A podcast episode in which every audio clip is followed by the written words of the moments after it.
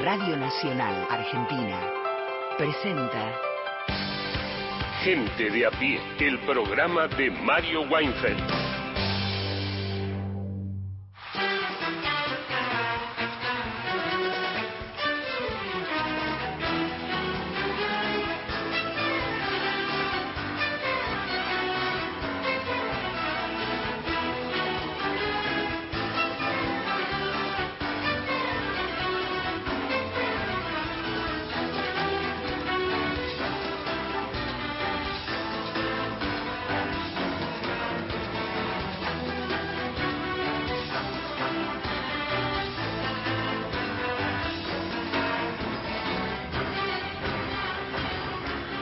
Buenas, buenas tardes. ¿Cómo va? ¿Cómo estás? Esto es Gente de a pie, el programa de Mario Weinfeld. Se pasaron ocho minutos de las tres de la tarde hasta las cinco. Nos quedamos haciendo Gente de a pie. 11 3870 7485, ese es nuestro WhatsApp, allí por escrito tu mensaje, si no tu voz, 30 segundos para dejar tu mensaje en el 0810 2220870 y ya mismo voy a presentar a mis compañeros. Hola Martín Rodríguez, ¿cómo va? ¿Qué tal? ¿Cómo andamos? Bien, ¿vos? bien, muy bien muy con muchas ganas, un lindo día, por suerte no llueve. ¿No llueve? Menos mal. Por lo menos acá, no sé, no mire, la verdad no mire el mapa nacional. No, no, no, aquí eh, aclaremos, aquí en, en, Capital Federal, por, por ahí en por Ramos Mejía llueve. Vaya Exacto, no viste, no se sabe, pero bueno, bien. Bien, eh, ¿cómo le va Juan Manuel Carr? Muy bien, em, bien, vamos a seguir con ya hago un poquito de venta, ¿no? Si es posible. Sí, claro. Vamos a seguir haciendo notas eh, sobre la actualidad nacional.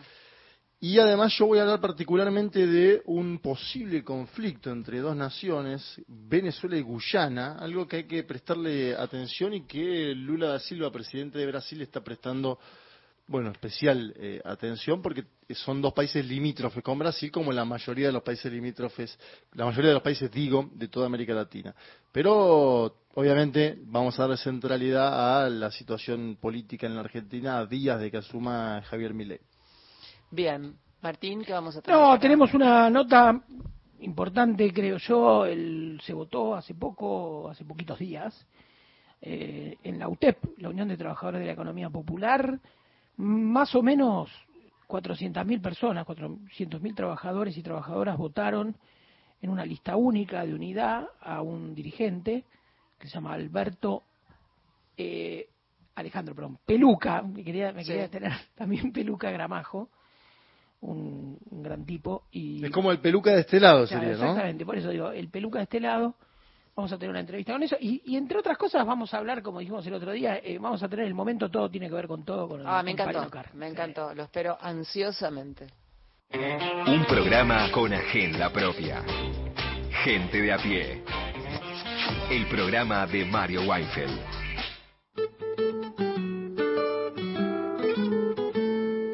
Bien, como anunciaba Martín en la venta, vamos a hablar con eh, Alejandro Gramajo, que es el nuevo titular de la Unión de Trabajadores y Trabajadoras de la Economía Popular, militante del movimiento Evita. ¿Cómo estás, Alejandro? Te saluda Juan Manuel Carr, Martín Rodríguez. ¿Cómo estás, Juan Manuel, Martín? Bueno, un gusto hablar con vos. Eh, la idea de la charla inicial tenía que ver con, obviamente, la coyuntura política de la Argentina y eh, a, días ¿no? de la asunción de un nuevo gobierno. Primero contanos, si querés, cómo fue la votación de, de, la UTEP en esta semana, cómo, cómo se da el desenlace de que te elijan como nuevo titular de la UTEP y qué escenarios baraja la Unión de Trabajadores de la Economía Popular en un contexto donde se prevé, diría, un escenario más adverso para los movimientos populares en general y sobre todo para los de la economía popular. Bueno, esto, mm, la, la, la actividad que hicimos el lunes fue como la culminación de un proceso que lleva prácticamente 12 años de construcción, allá por el 2011 cuando empezamos junto a un grupo de compañeros, entre ellos estaba Emilio Pérsico, Juan Grabois, Gringo Castro, y otro grupo de compañeros que empezamos a, teorizar sobre la idea de la economía popular a partir de, de una realidad concreta que veníamos viendo en los barrios populares y en un sector importante de, la clase trabajadora en la Argentina y a partir de, también de estudiar algunos fenómenos que se daban en el mundo a partir de lo que empezó a generar el sistema capitalista en esta nueva fase, eh, de dejar una masa importante de trabajadores y trabajadoras excluidas y excluidos del sistema formal, empezamos a construir la CETEP en su momento. En el 2019, después de haber transitado cuatro años de organización popular, de organización comunitaria y, y de alguna manera confrontando con, con el gobierno de Macri, logramos construir un nivel de unidad mayor con un conjunto de movimientos populares de la Argentina y en el 2019 lanzamos la UTEP en Ferro como una instancia superior de unidad. Después, en el transcurso de estos años, perdón, empezamos a, a trabajar sobre un objetivo que teníamos cuando empezamos con todo este proceso, que era empezar a formalizar nuestra herramienta sindical. Hicimos las presentaciones correspondientes en el Ministerio de Trabajo y nos habilitaron para, bueno, con una junta promotora empezar a, transitar el proceso de formalización. Llegamos a esta instancia en los últimos meses, después de, de discusiones, de debates, reflexiones, con el conjunto de las organizaciones que integramos la UTEP, eh, entendimos la importancia de, fortalecer esta herramienta, de priorizar la unidad y del momento histórico que, estábamos atravesando los trabajadores y trabajadoras y los movimientos populares en general. Me tocó el honor de encabezar esa lista y la responsabilidad de encabezar esa lista. El día 29 hicimos un proceso electoral que esperábamos una participación mucho menor a la que se dio establecimos igualmente casi 500 puntos de, en toda la Argentina, en cada una de las provincias, en donde se acercaron a votar masivamente nuestros compañeros y nuestras compañeras, nuestros afiliados y afiliadas. Eh, votó más del 60% del, del padrón eh, legalizado en el Ministerio de Trabajo. Es decir, 265.350 compañeros y compañeras, que es un montón para, para un, sindicato y sobre todo cuando hay lista única. Y lo del lunes termina formalizando la, la, asunción de, los compañeros y compañeras que tenemos la responsabilidad, la responsabilidad de encabezar en esta etapa y también, y también, y también, terminamos de, hacer toda la presentación formal para, para legalizar nuestra nuestro instrumento eh, legal eh, frente al Ministerio de Trabajo. Y por supuesto lo del lunes creo que también corona de alguna manera eh, o da continuidad a algo que nosotros trazamos como un objetivo central que es el intento de construir la unidad dentro del del movimiento obrero, porque el lunes estaba la CFT, estaban las dos CTA, y también todo un abanico de articulaciones que tenemos en los territorios, porque estaba la iglesia, clubes de barrio, hasta empresarios, había, había y mandaron adhesiones un montón de sectores con los cuales venimos articulando, así que creo que cumplimos dos objetivos, uno es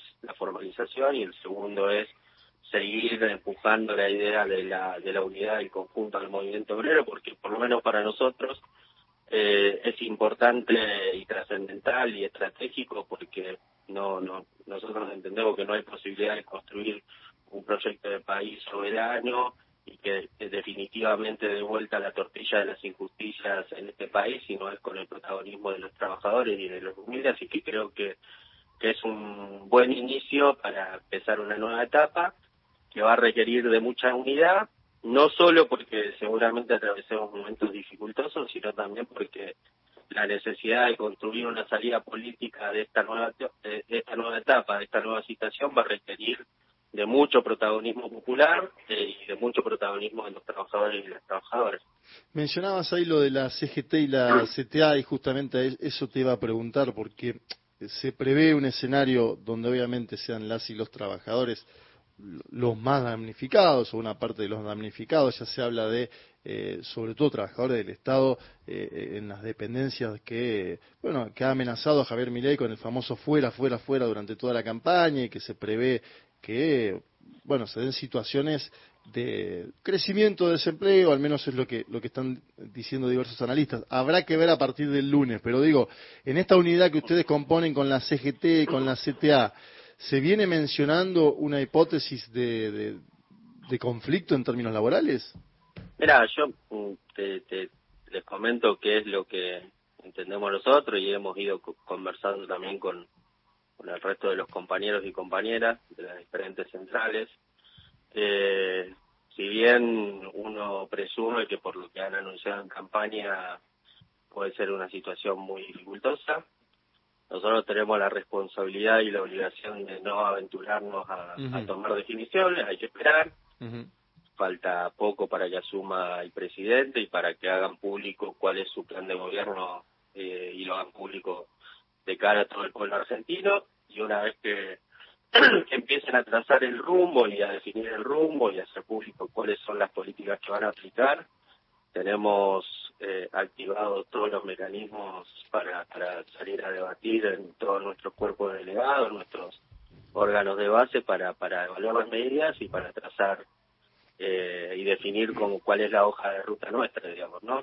Lo que nosotros sí tenemos en claro y que, y que lo vamos a hacer como lo hicimos en cada uno de los gobiernos tanto en el de Cristina como en el de Macri como en el de Alberto, es llevar nuestras demandas como sector, una vez que se oficialicen las nuevas autoridades, les, les iremos a plantear las reuniones correspondientes porque tenemos una serie de, demandas, de reivindicaciones y de conquistas que hemos logrado en los últimos años y que no, no nosotros vamos a defenderla y, y bueno, vamos a votar las, las instancias de diálogo necesarias y después veremos cómo, cómo sigue la cosa, digamos, ¿no? Pero no, no queremos aventurarnos a tomar definiciones porque todavía no está claro, por lo menos lo que ha, ha trascendido públicamente se ven bastantes cortocircuitos, idas y vueltas, funcionarios que eran antes, después no, que iban a un ajuste del 15, después del 5, después del 3, así que habrá que esperar un poco para ver efectivamente cuál es el,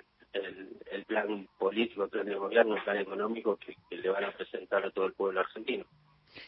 ¿Cómo está, Peluca, acá? Martín Rodríguez, ¿cómo te va? Martín, querido, ¿cómo andamos? Bien, bien. Escúchame, vamos un poquito más para atrás. Eh, imaginemos que hay un oyente eh, que, que, nos escucha, que sabe más o menos qué es la UTEP, pero vos hablas de reivindicaciones del sector.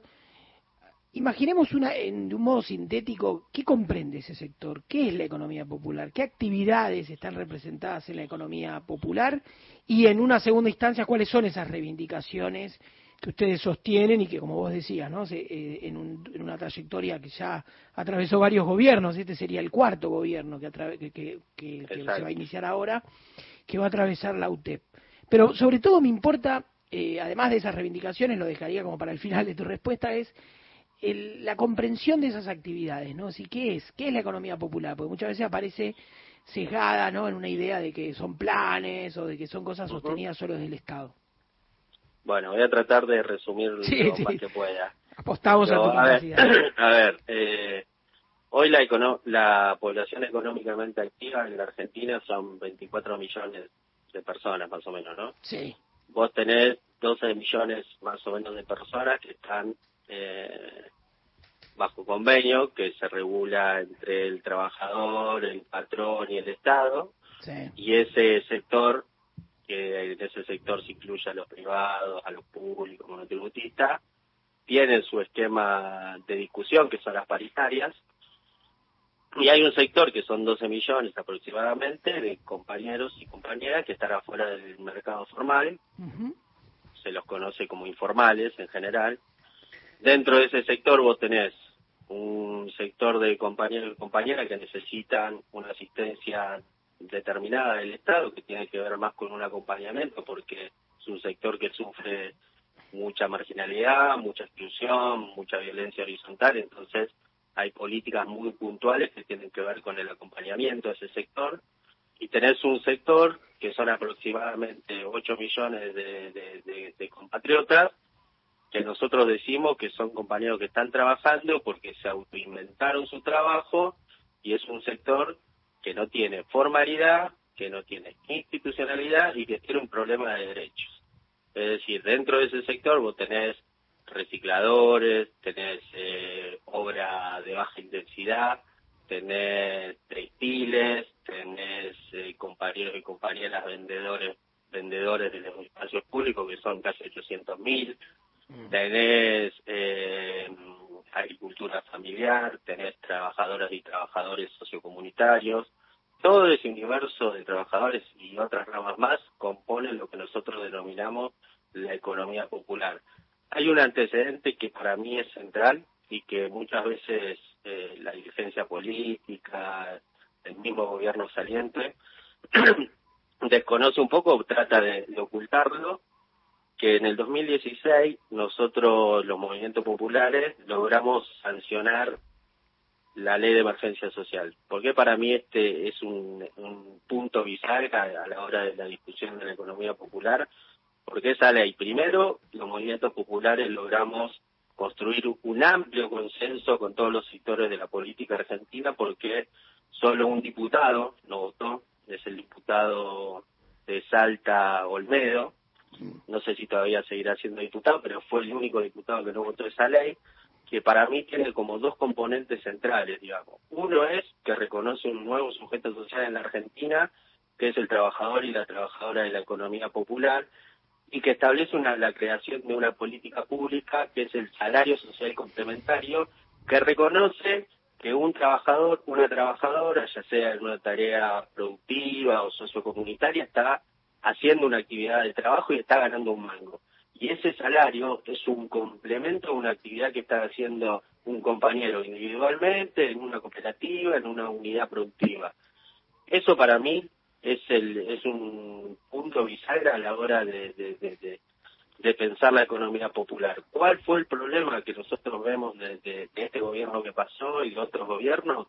Es que no logramos construir una institucionalidad importante, lo suficiente para canalizar esa nueva realidad, para canalizar ese conflicto social.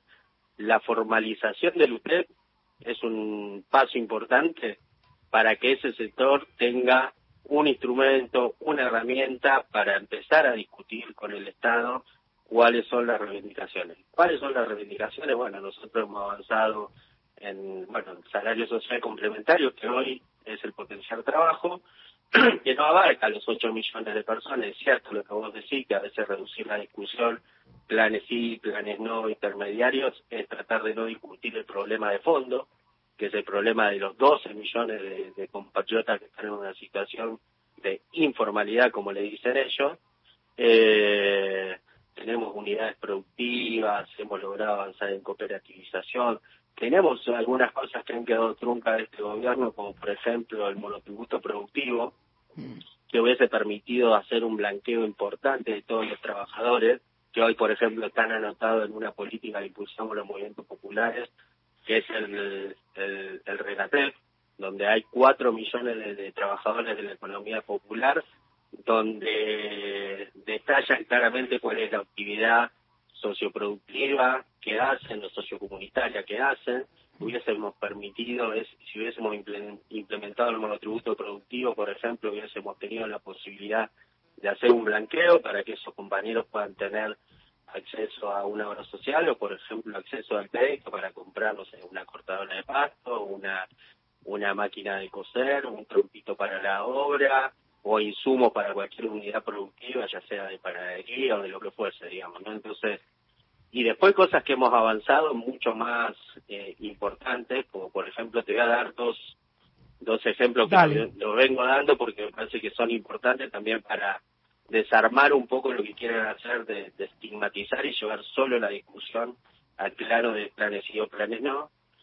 Por ejemplo, en el último tiempo nosotros hemos logrado hacer dos convenios importantes con una empresa importante, con un empresario importante que es el empresario de Narváez, que tiene la cadena de supermercados Chango Más.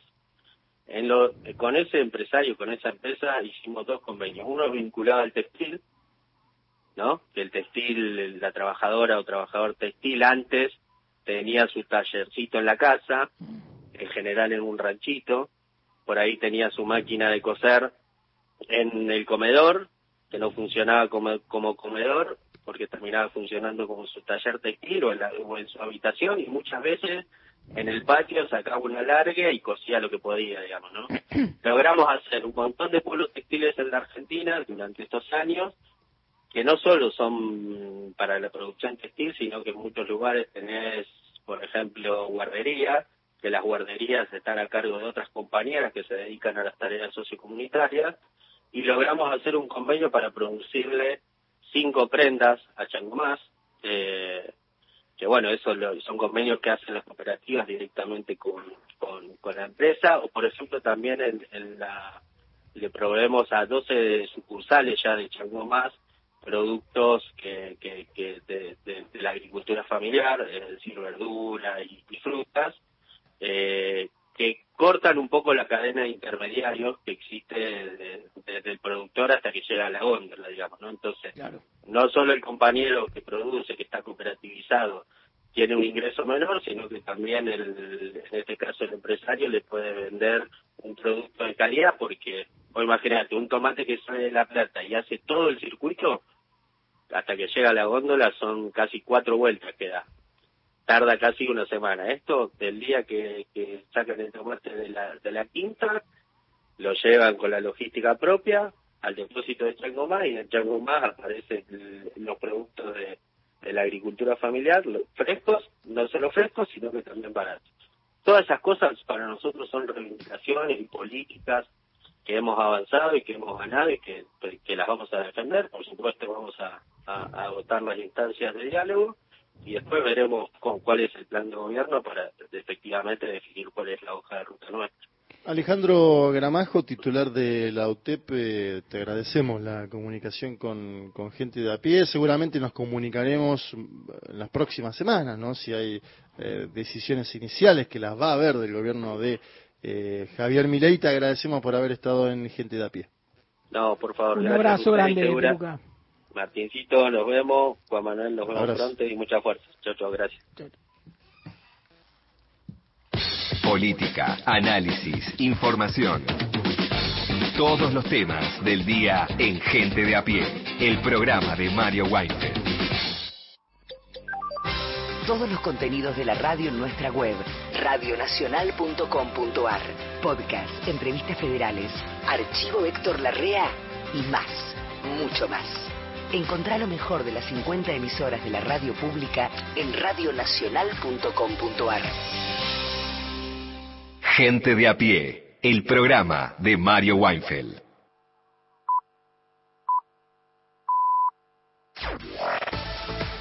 Nacional Noticias. El país en una sola radio.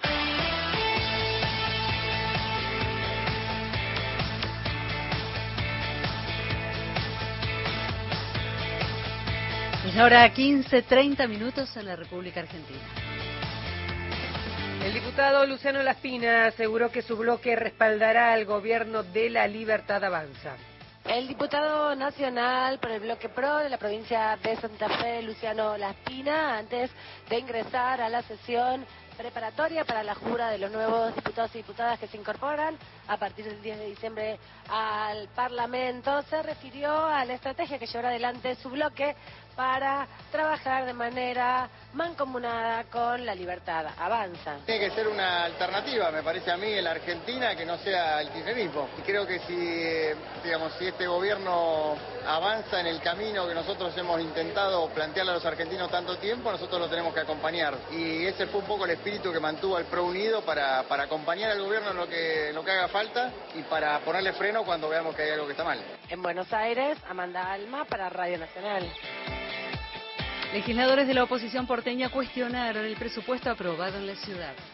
Legisladores de bloques de la oposición porteña afirman que el presupuesto 2024 que se aprobó en la sesión de hoy fue una iniciativa sin ningún tipo de diálogo y que no existió la posibilidad de la habitual ronda de consultas a ministros de las actuales áreas de gobierno del Ejecutivo porteño. El legislador del Frente de Todos, Matías Barro Etavenia, pidió que Jorge Macri no haga lo que hizo Horacio Rodríguez Larreta y en ese sentido señaló que espera que se tenga en cuenta a las voces de la disidencia en la legislatura. Cierro y digo, estamos dispuestos al diálogo, esperemos que el próximo puesto se pueda discutir de verdad en la ciudad y que se incorpore también y ese diálogo permita que acompañemos decisiones con las cuales tal vez en principio no estábamos de acuerdo, pero porque vimos reflejado el interés de aquellos porteños que nos votaron a nosotros, también incorporando algunas decisiones que nosotros proponemos, y así se logra un consenso donde todos ponemos algo para podernos llevar a algo. Porque si no de lo que se trata es de lo que pasó estos 16 años, que se gobierna con una única mirada, se señala, se estigmatiza al otro y nos prometen palos y represión como hizo hoy el futuro, el actual jefe de gobierno a partir del día de hoy. Informo Hernán Mundo para Radio Nacional. Unas 70.000 personas participaron del sorteo de 90 carpas en balnearios de Punta Mogotes para el verano. Se trata de carpas ubicadas en el complejo de balnearios Punta Mogotes que se podrán disfrutar en forma gratuita durante la temporada de verano 2024. El sorteo benefició a turistas de distintas localidades bonaerenses, entre los más de 70.000 que se anotaron para participar del concurso. La propuesta contempla estacionamiento, incluido en ese tradicional espacio de Mar del Plata. Datos del tiempo.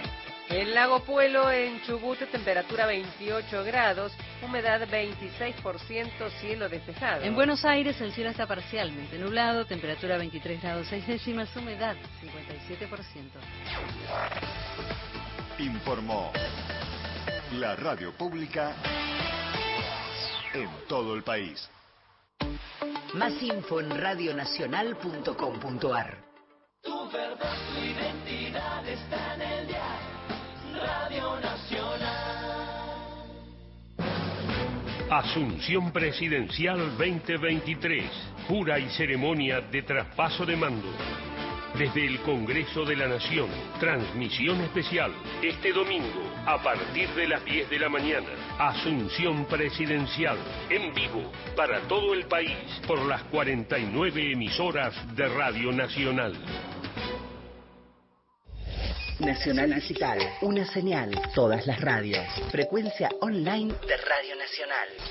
Creo que hemos armado para hoy un lindo programa, ¿eh? Diego Eterno. Un espacio sin tiempo, donde el ayer y el mañana encuentran la forma de ser parte del presente. Los discos de la música popular argentina. Una nueva entrevista federal. Encontrar los contenidos que forman parte de las emisoras de la radio pública. Mi nombre es Gillespie y les doy la bienvenida. Entrevistas, producciones especiales, conciertos. Bienvenidos a otro especial. Material de archivo, podcast, radioteatros. Programas de todas las épocas. Lo que cabe en un lápiz. Escuchala en nacionaldigital.com.ar. Todas las radios, una sola señal. Nacional Digital. Mirar al horizonte y ver cómo cada mañana asoma un país donde se quiere amar, trabajar, disfrutar, gestionar, celebrar, estudiar y progresar. Todas esas cosas que nos marcan, esas cosas que nos unen. Radio Nacional. Marca País. Gente de a pie, el programa de Mario Weinfeld.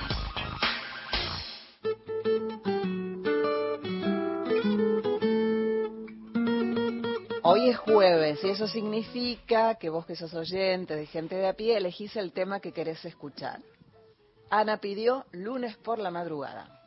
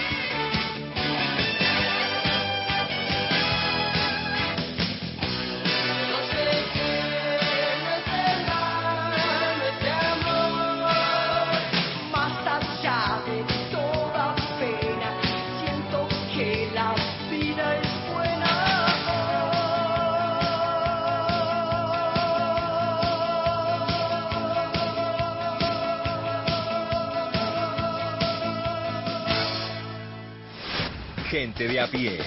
Hasta las 17.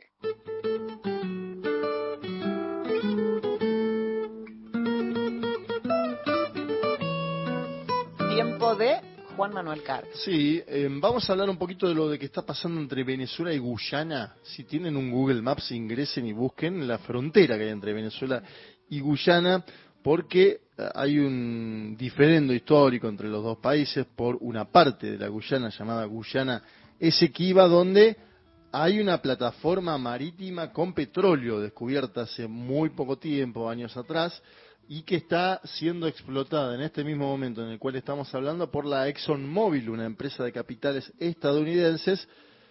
Hay un buque, de hecho, que se llama Prosperity, que tiene 333 metros de largo y 60 metros de ancho, como para que vean cómo son estos mastodontes flotantes que sacan el petróleo, buque, depósito y plataforma petrolera. Ahora bien, ¿por qué les cuento yo todo esto? Dirán ustedes.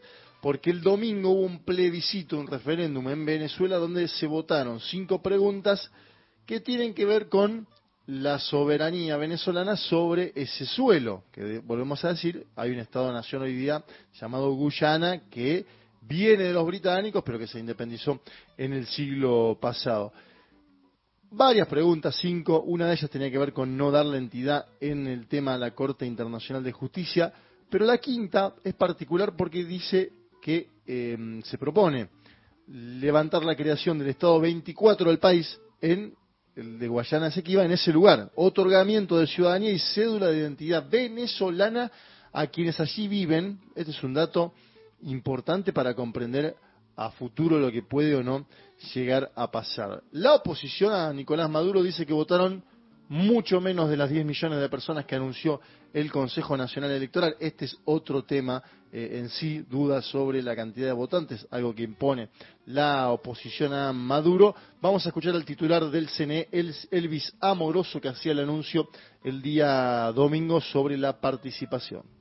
Tuvimos una participación importantísima de 10 millones 431 mil 907 venezolanos que participaron en este referéndum consultivo. Ahora vamos a lo más complejo de toda esta situación, que es la siguiente. Después de la elección habló Maduro. Había muchas dudas sobre qué iba a decir el presidente venezolano, visto y considerando, eh, bueno, esta votación que consiguió favorable a los intereses de Venezuela sobre una población que no votó, porque esto también hay que decirlo, ¿no? Venezuela y los habitantes de Venezuela votan sobre una población que no votó, que es la de eh, Guyana. Maduro, primero presten atención a lo siguiente, dice que va a ser un censo en la zona hay que ver cómo lo hace el censo en la zona, y la entrega de cédulas de identidad a los habitantes. Escuchemos la propuesta del presidente venezolano. Igualmente,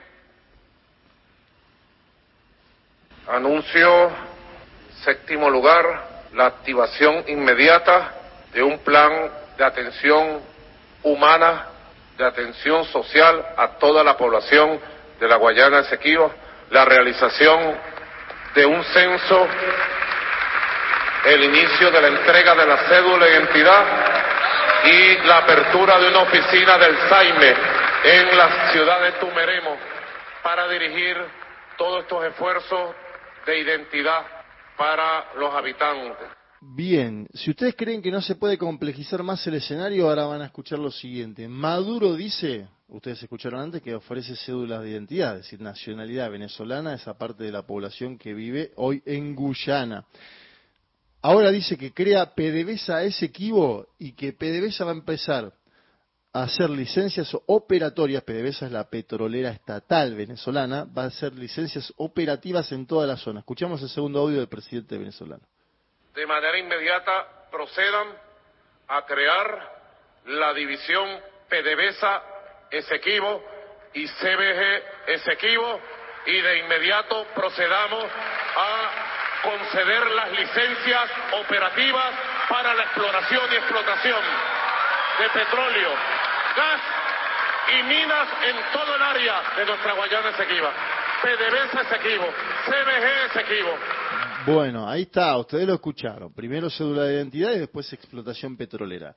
Esto crea un escenario de hipótesis de conflicto eh, evidente, ¿no? Porque hay licencias operatorias que, como yo le contaba anteriormente, están eh, operativas por la ExxonMobil, una empresa de los Estados Unidos de América, que encima está triangulando con capitales chinos en Guyana, lo cual complejiza aún más el escenario en términos geopolíticos.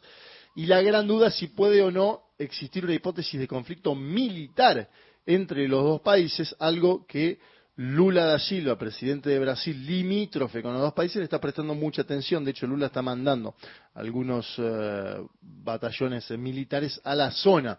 Eh, de hecho, algunos detractores de Maduro dicen que puede estar buscando su Malvinas, ¿no? Eh, esta es una hipótesis de algunos analistas más conservadores, si quieren ustedes, pero está sobre la mesa. Está sobre la mesa y se charla sobre el tema. Entonces, quien buscó bajar las aguas es el eh, dos, número dos del poder venezolano, estoy hablando de Diosdado Cabello, que según él, este, en general, en las negociaciones es el policía malo, lo digo como para dejar claro que si acá bajó el tono, algo puede estar diciendo.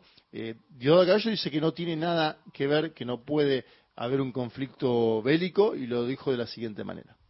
Escuché con atención a los hermanos, al pastor y al padre, hablar de la paz.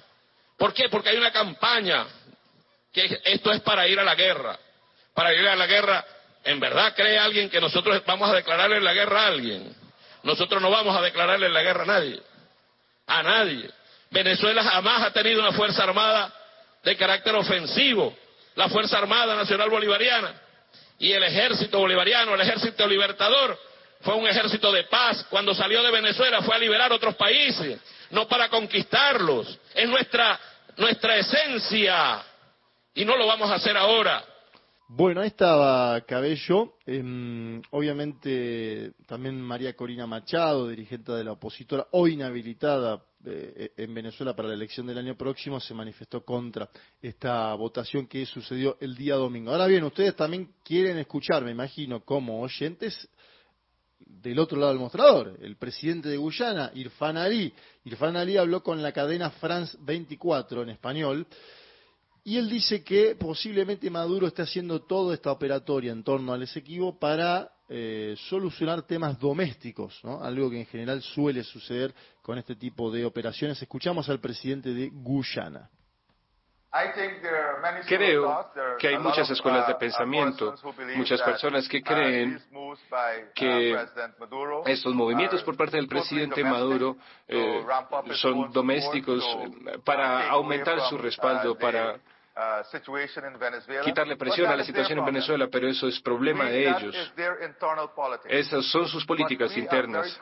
Pero estamos muy preocupados de que el presidente Maduro y que el gobierno de Venezuela pueda usar su propio escenario interno, su propia política interna, para crear inestabilidad en la región. Bien, ahí pasaba el titular de Guyana, que debe tener muchos temas en este mismo momento, y como último dato, agrego que los Estados Unidos de América están haciendo hoy eh, operativos del Comando Sur aéreos en Guyana, lo cual es un mensaje indudable a Nicolás Maduro para que no siga levantando la perdiz con la hipótesis militarista. También viene pidiendo paz, y lo dijo hoy durante la cumbre del Mercosur, Lula da Silva, que insta a las partes a un diálogo. Evidentemente parece lejano esa hipótesis de diálogo. Lo dejamos acá y ahora volvemos con una charlita con Martín. Exactamente. Ahí está, quédate gente de a pie del programa de Mario Weinfeld hasta las 5 de la tarde. Temporada primavera. Nacional. Todos los climas. La radio pública. Ciencia en democracia. 40 años de historia. El proyecto Tronador 2 es liderado por la Comisión Nacional de Actividades Espaciales. El desarrollo de estos lanzadores permitirá que la Argentina complete el dominio de la tecnología espacial para poner en órbita satélites propios desde nuestro territorio. La Argentina podría así ofrecer este servicio de lanzamiento a otros países. Hoy, solo 10 naciones dominan el ciclo espacial completo. Daniel Filmus, ministro de Ciencia, Tecnología e Innovación. Sentimos un orgullo enorme del trabajo que ha hecho en estos 30 años la CONAE, de lo que ha hecho el sistema científico-tecnológico, de lo que está haciendo BEN y realmente creemos que es fundamental poder apoyarlo y seguir trabajando en la misma dirección. Son pocos los países en el mundo que pueden tener un desarrollo así. Argentina es uno de esos países. Estemos todos y todas orgullosos de lo que se hace aquí y de lo que la ciencia y la tecnología argentina nos permiten mostrar al mundo. Ciencia Argentina en 40 años de democracia. Una producción de Radio Nacional. Elegís. Todos los días. La radio pública.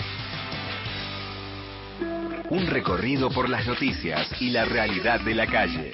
Gente de a pie. El programa de Mario Weinfeld. Y en gente de a pie todo tiene que ver con todo. Muy bien. Me mata, me mata nuestra originalidad. ¿no? Bueno, bueno. Me mata limón, dijo el Indio Solares. Bueno, vamos, vamos a empezar con el compañero Carg, con mi amigo y compañero Carg, a charlar un poquito de esto, ¿no? De lo que se viene en estos días. Y hay una cierta expectativa.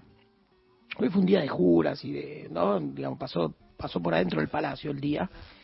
Pero hay una cierta expectativa de qué va a pasar afuera del palacio el domingo, ¿no? Este día de diciembre que cae domingo, Día de la Democracia.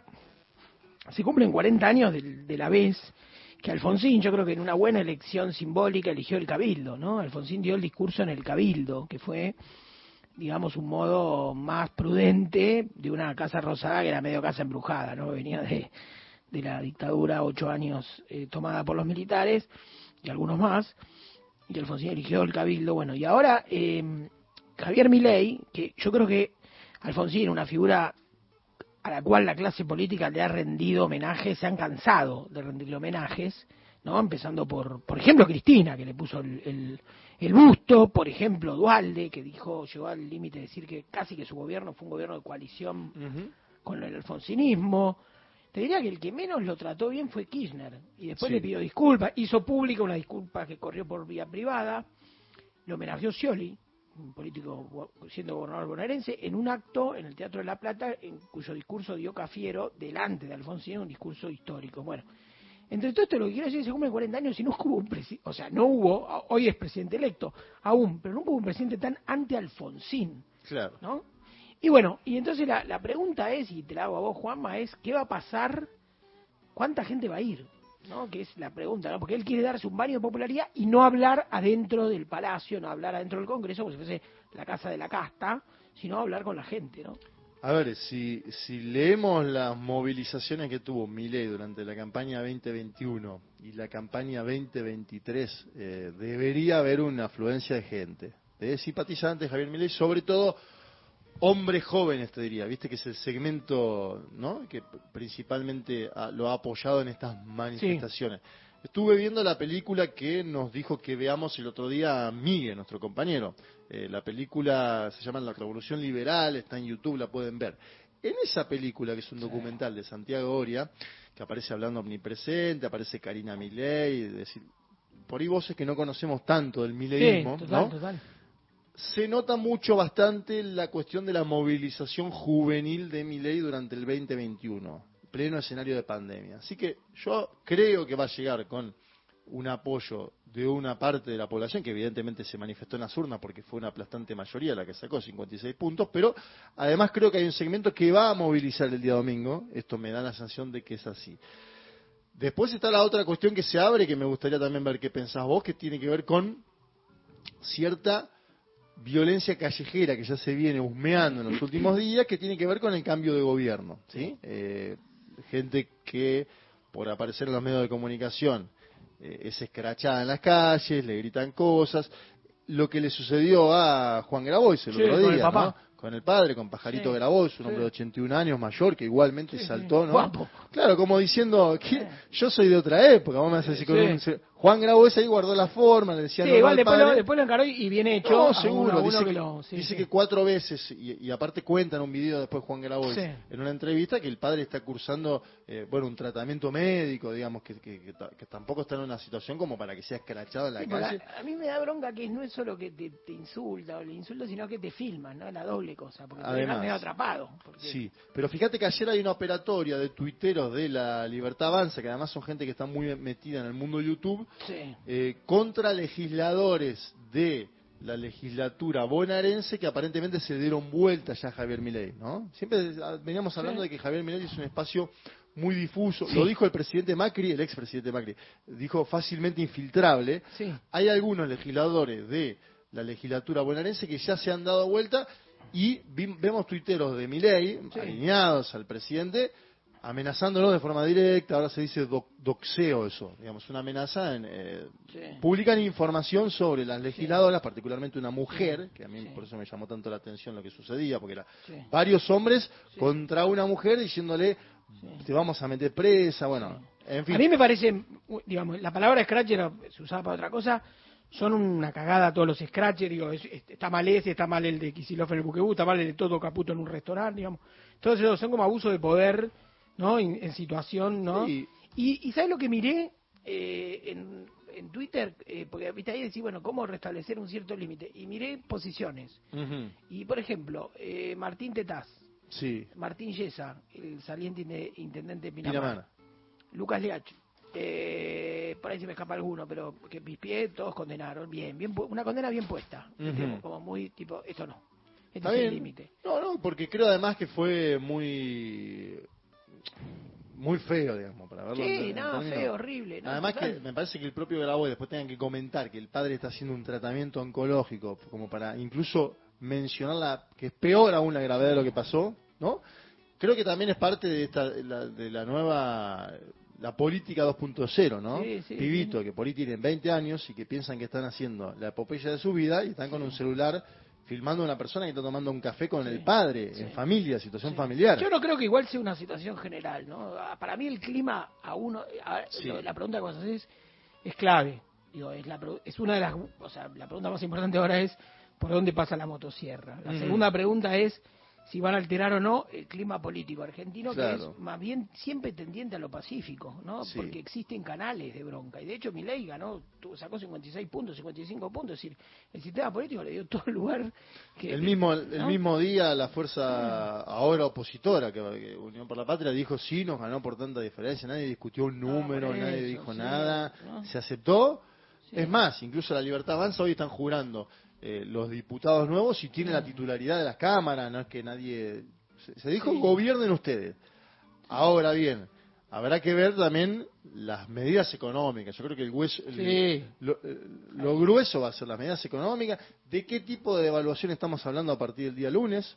Porque hay mucha gente haciendo hoy mismo compras de pánico en la ciudad de Buenos Aires, tendientes a eso. Y cuando digo compra de pánico es queso en el supermercado, eh, Sí, sí, lo sí. que sea para cubrirte. Sí, lo de marra, lata de atún. Lata de atún, eh, papel higiénico, ¿no? Bueno, eso tiene que ver con un contexto donde se prevé una inflación próxima, y eso es otra cosa que algunos tuiteros de Milei durante la semana decían, che, pero los empresarios ya aumentaron cuando ganó Milei, aumentaron en las dos semanas que ganó Milei y ahora van a aumentar de vuelta. Como que están también descubriendo que los empresarios, no hay li- libre circulación, albedrío, los empresarios quieren ganar siempre más. Había un buen hoy hay un buen título, la nota tiene sus cosas, pero hay un buen título de Pagni, ¿no? La nota dice, la realidad avanza, Claro. ¿no? Entonces sí, va están en el momento de chocarse con, con la realidad, con la realidad. Y después habrá que ver toda esa idea más teórica que tiene Milei, cómo se lleva a la práctica, ¿no? Milei un- una especie de teórico, este- escuela austríaca,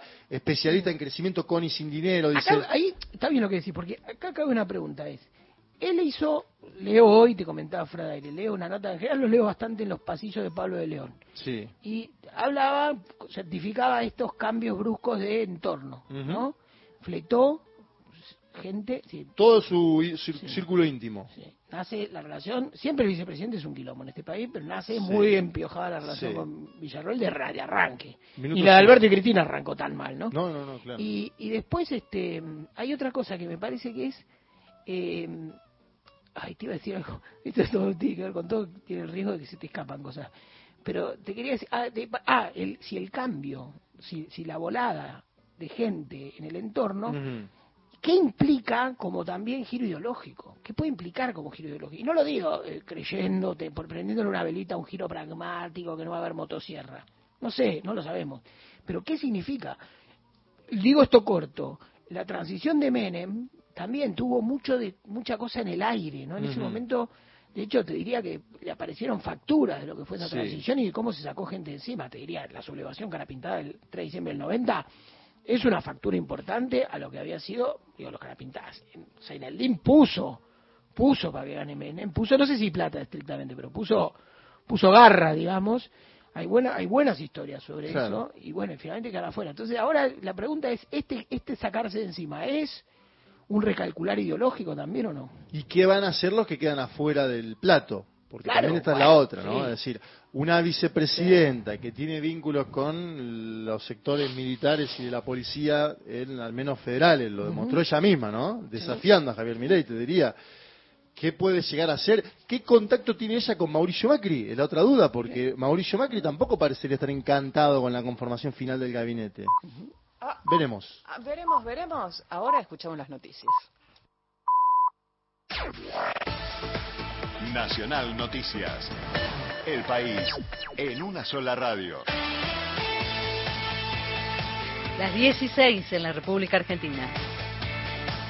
El futuro gabinete de gobierno analizó las primeras medidas a implementar. Los ministros y funcionarios entrantes consideraron que hay una crítica situación en diferentes áreas del Estado. A través de un comunicado oficial afirmaron que dependerá la implementación de las acciones según su grado de urgencia y sobre todo sobre los aspectos de la política de seguridad.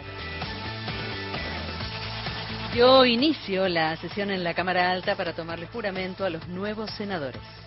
En el marco de una sesión en preparatoria, la Cámara de Senadores espera tomarle juramento a los legisladores electos el pasado 22 de octubre y también a partir de determinados acuerdos entre los bloques parlamentarios decidir las distintas autoridades, entre ellas, por supuesto, al presidente provisional, que a priori sería Francisco Paultroni, senador por la Libertad Avanza, tendría el consenso suficiente tanto de Unión por la Patria y de Juntos por el Cambio para que sea el presidente provisional del Senado, una Cámara Alta que recordemos estará presidida por la vicepresidenta electa y presidenta del Senado, Victoria Villarruel. Por su parte, la Cámara de Diputados también le tomó juramento a los nuevos 130 diputados y diputadas que integrarán la Cámara Baja a partir del 10 de diciembre y ratificó a Martín Menem, legislador de la Libertad Avanza, como el nuevo titular de la Cámara de Diputados.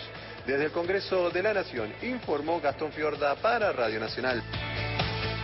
Deportes. Con Daniel Corujo. Gracias, Sil. En River, Milton Casco ya no podrá jugar en lo que resta del año. Por una lesión en el meñisco derecho. De Michelis para la semifinal ante Rosario Central podría poner en su reemplazo a Herrera o a Simón. Tampoco está en condiciones de reaparecer el delantero Borja. Rigen alertas amarillas por tormentas para el litoral. Alcanza Misiones y este de Se Formosa. esperan tormentas, algunas fuertes, ráfagas de viento, actividad eléctrica, caída de granizo y principalmente abundante caída de agua en cortos periodos. Datos del tiempo. En Puerto Argentino, Islas Malvinas, temperatura 8 grados 9 décimas, humedad 70%, cielo cubierto. En Buenos Aires el cielo está parcialmente nublado, temperatura 23 grados 6 décimas, humedad 57%. Informó la radio pública en todo el país. Más info en radionacional.com.ar. Tu verdad, tu identidad está en el dial. Radio Nacional.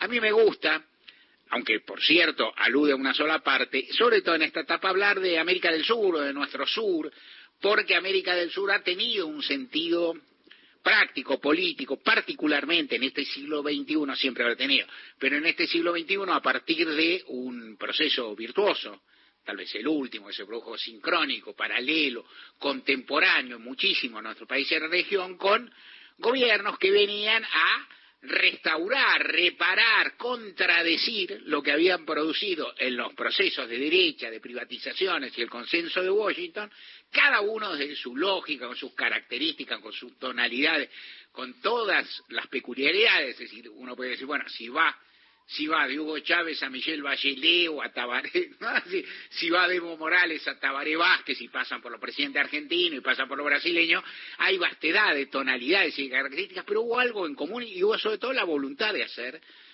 de construir futuro en común. En ese mundo, uno recuerda de esa etapa al comienzo, 2001, 2002, 2003 en la Argentina, la sorpresa que significaba ver a determinados liderazgos, y uno recuerda con alegría, con respeto, y acaso con un algo de nostalgia, por ejemplo, la famosa cumbre de las Américas de Mar del Plata, en que se produjo el no al ALCA, que fue un fenómeno de diplomacia concertada y defensiva, digamos, porque en definitiva los gobiernos que la impulsaron, básicamente el Brasil de Lula, la Argentina de Néstor Kirchner y la Venezuela de Hugo Chávez, lo que hicieron fue colgarse el travesaño para que no saliera el proyecto norteamericano y conseguir una cantidad de votos para que no hubiera unanimidad y de esa forma no saliera un dictamen único. Perdieron en la votación numérica, empataron un poquito y ganaron en la política, ¿no es cierto? Gente de a pie, el programa de Mario Weinfeld.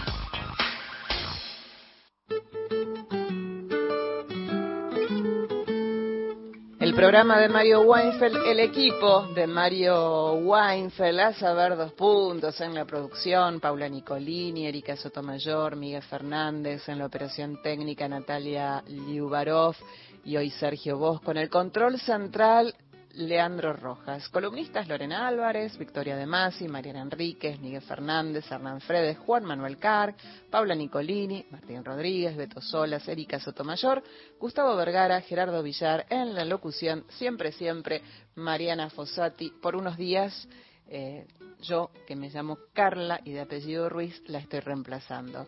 Es inevitable en este momento decir que Mario decía, cuando viene Carla, viene el bolerazo, vino Carla, vino el bolerazo. Un bolerazo de, de Armando Manzanero. Hasta ahora, no hasta ahora en todos estos años, no hasta ahora, esta semana no lo había traído al señor Manzanero, que hubiese cumplido hoy ¿Cuántos? 88. A la pelota. Capicúa. Ocho. Hay que jugarle. Ocho, ocho hubiese cumplido, nació en Yucatán eh, y murió en la Ciudad de México en el 2020, en plena pandemia. ¿Qué decirte de, de, don Manzanero, compositor, cantante, actor, músico, productor discográfico? Mucho laburo. Oh, mucho laburo. Eh, considerado tanto por los especialistas como por la prensa, como por, por los mismos músicos y colegas, uno de los compositores más prolíficos y más exitosos de, de la historia de, de la música. Escribió más de 400 canciones, de las cuales más de 50, que es un montón, son súper conocidas. Eh, se las saben todos. Somos novios, esta tarde vi llover, eh, contigo aprendí, adoro, que es el tema que vamos a escuchar hoy. Eh, claro, le dicen el rey del romanticismo. Eh, sus temas interpretados por un montón de estrellas internacionales y el primero primer nombre que se te va a venir a la cabeza es Luis Miguel, está bien, sí. Eh, ganó un Grammy, musicalizó películas eh, y hasta, hasta que falleció fue presidente de la Sociedad de Autores y Compositores de México. Como te decía, falleció en el 2020, fines de diciembre, a los 85 años, justamente por complicaciones derivadas del COVID-19. Recordemos, 2020, ¿no? Sí, el año, eh, el año del el año del COVID. En este caso vamos a, a escuchar Adoro por un grupo musical que se llama Paté de Foix. Y escrito así, Paté de Foix, F-U-A, no como se escribe normalmente el Foix. Paté de Foix es un grupo musical, el estilo Mm, no es un estilo, es una mezcla, es una mezcla eh, de tarantelas, Dixieland, muset, tango, jazz, todo mezcladito. Es un grupo que nació en la Ciudad de México, pero que está integrado por músicos de diferentes países. Hay miembros de México, de Argentina y también de Israel. Los líderes de este grupo se llaman Yayo y Guillermo, ellos son argentinos y no sé si les suena la crisis de 2001 en la Argentina, bueno, ahí ellos deciden irse a México, ahí conocen a los demás músicos y arman Paté de Foix. Así que vamos a escuchar a Paté de Foix haciendo de don Armando Manzanero Adoro.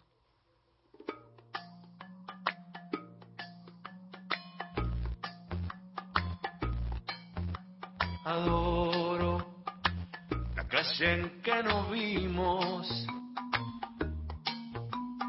noche, cuando nos conocimos. Adoro las cosas que me dices, nuestros ratos felices, los adoro, vida mía. te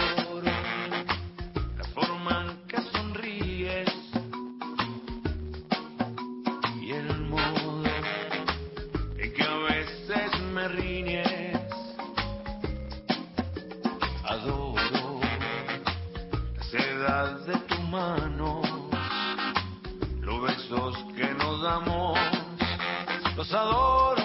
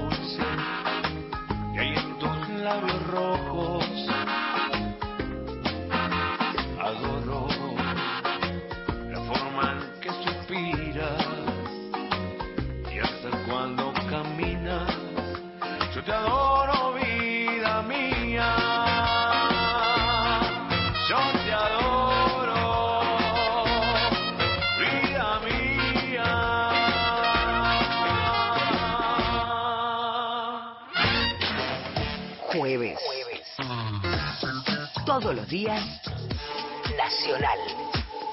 La radio pública. ¿Buscas un lugar donde estacionar en el microcentro? Déjanos tu auto. Lo recibiremos bajo las más estrictas normas de seguridad sanitarias. Cuidarte y cuidarnos es la prioridad. Estacionar en el garage más seguro del microcentro, Avenida Corrientes 677, a metros de la calle Florida, sobre el lado izquierdo de la avenida. WhatsApp de oyentes. 11 3 870 7485. WhatsApp nacional. 144, la línea gratuita de contención, información y asesoramiento para mujeres en situación de violencia en sus diferentes formas. 144, en todo el país, los 365 días del año. Ombu, inversión tecnológica en calzados de seguridad. Ombu, caminamos el futuro. Calzados Ombu, nuestro liderazgo a tus pies. Nacional Digital. Una señal. Todas las radios. Escúchala en nacionaldigital.com.ar. Gente de a pie, el programa de Mario Weinfeld.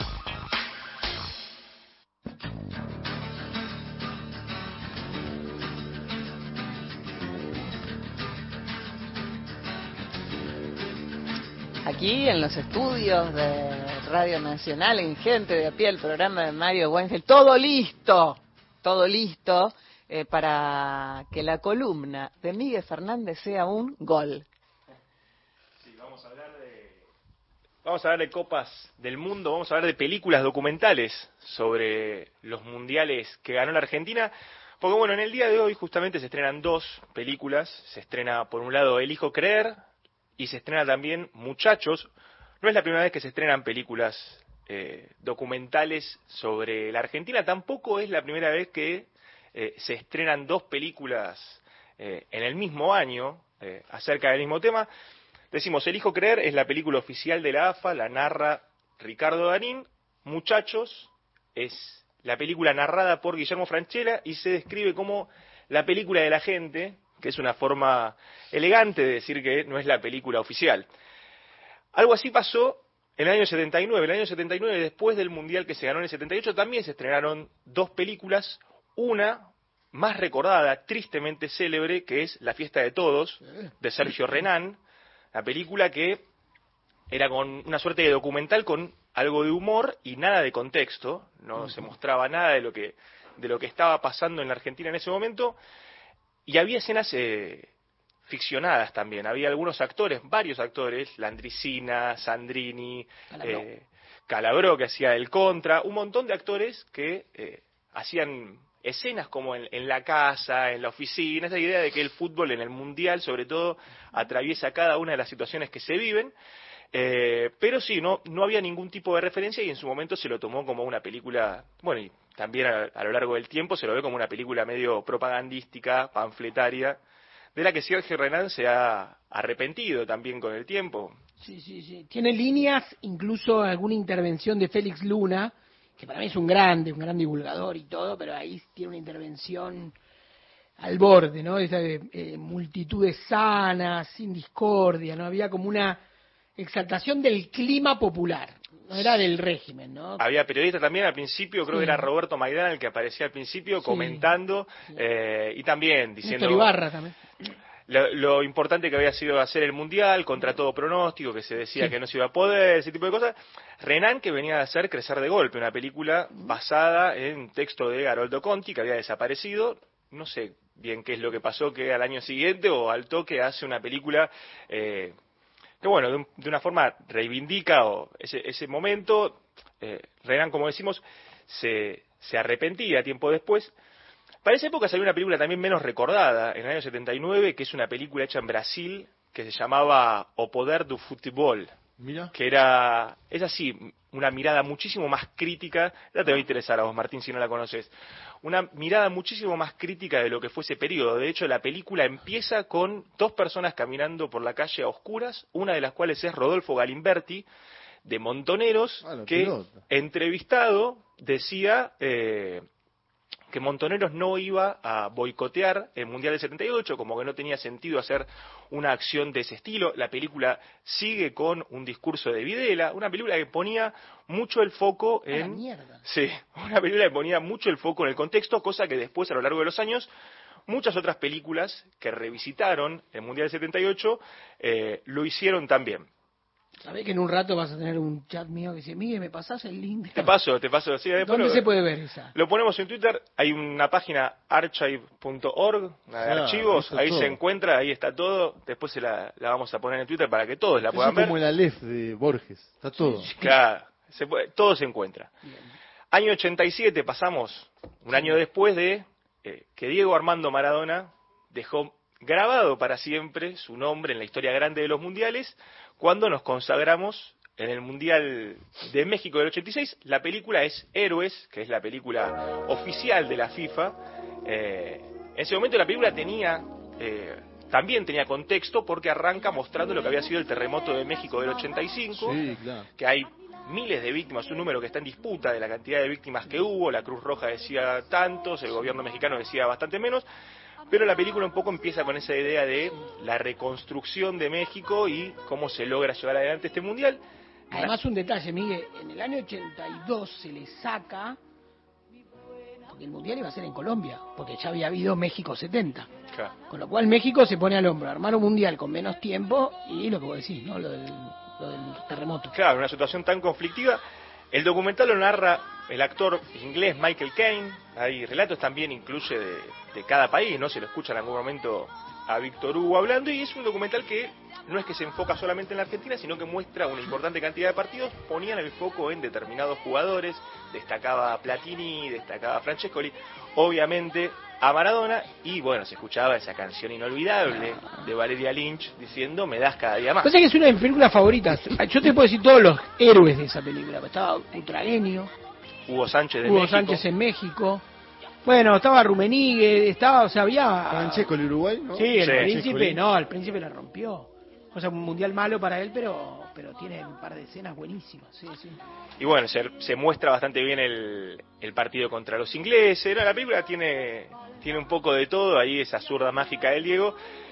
Y bueno, y de la mano de, de Valeria nos vamos a los dos documentales que se estrenan justamente hoy. Todo esto era una larga introducción para lo que son El Hijo Creer y Muchachos. Los dos documentales que salen, porque tenemos grieta en absolutamente todo. Hoy salen dos documentales a competir entre sí, uno con Ricardo Darín, decíamos, como narrador, que no es la primera vez que Ricardo Darín aparece en un documental mundialista, porque un jovencísimo Richard era parte de eh, La fiesta de todos en el, en el 79, en una de esas escenas eh, ficcionadas, aparecía Ricardo Darín.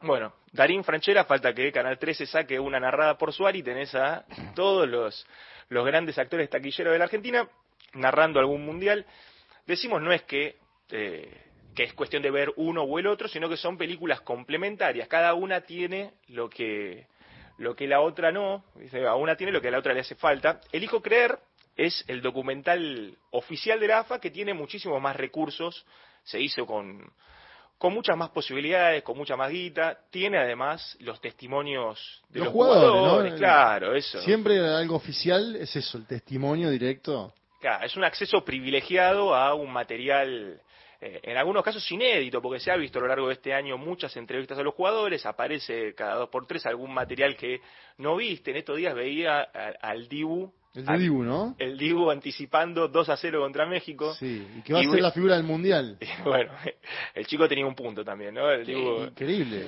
Impresionante. Escuchemos un fragmentito acá de El Hijo Creer. Vamos a escucharlo a Ángel Di María con la copa en mano. Ay, qué lindo, por favor. comentando un poco lo que fue eh, ese grito del gol en la final. Después el gritar el gol es sacar todo de adentro, digamos, ¿eh? Eh, sacar un poco los momentos malos que, que pasé por la selección, finales que no pude jugar, porque parece mentira, pero en 4 o 5 segundos, que es donde se está celebrando el gol, se te cruzan 8 o 9 años de tu vida en, en nada. apenas entró la pelota dije otra vez, como diciendo otra vez gol. Creo que fue la revancha más linda, ¿no? El haber tenido la posibilidad de, de volver a jugar una final, de poder ganarla, poder tenerla, poder tocarla.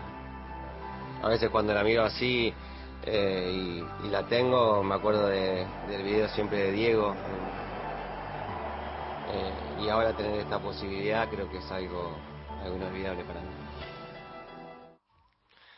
Fideo Di María, el hombre de los goles importantes, es uno de los que da su testimonio. También está el testimonio de Rodrigo de Paul, por supuesto que está de Lionel Messi, muchas cosas más. Hay mucho detrás de escena, seguramente cosas que faltan y, y que cada uno sabrá, porque cada uno vivió su experiencia mundialista.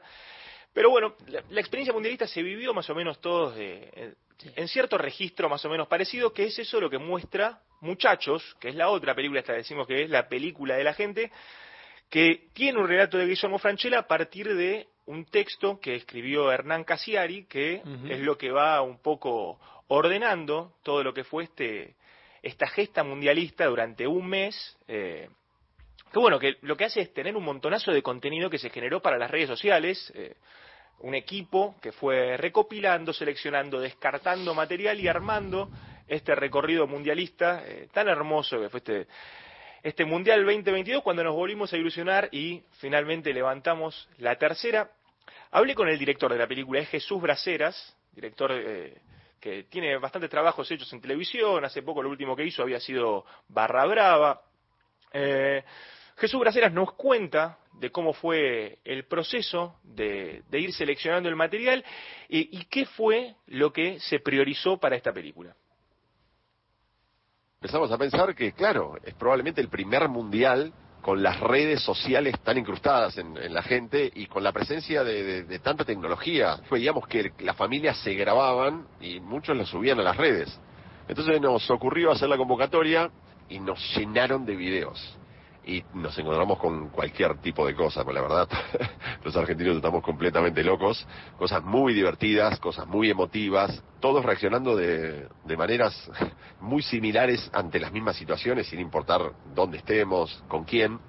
Y sí, nos quedaron muchísimas cosas afuera, sobre todo cosas divertidas, porque mm, lo que quisimos hacer fue tratar de, de ser fieles a cada momento del partido y si era un momento de tensión, mantener la tensión en el espectador. Entonces, de golpe, poner videos graciosos en ese momento, que son videos que, sucedieron en ese momento del partido, nos sacaban de la tensión que queríamos contar, entonces tuvimos que dejar cosas muy divertidas afuera en pro de, de mantener la, la tensión del relato.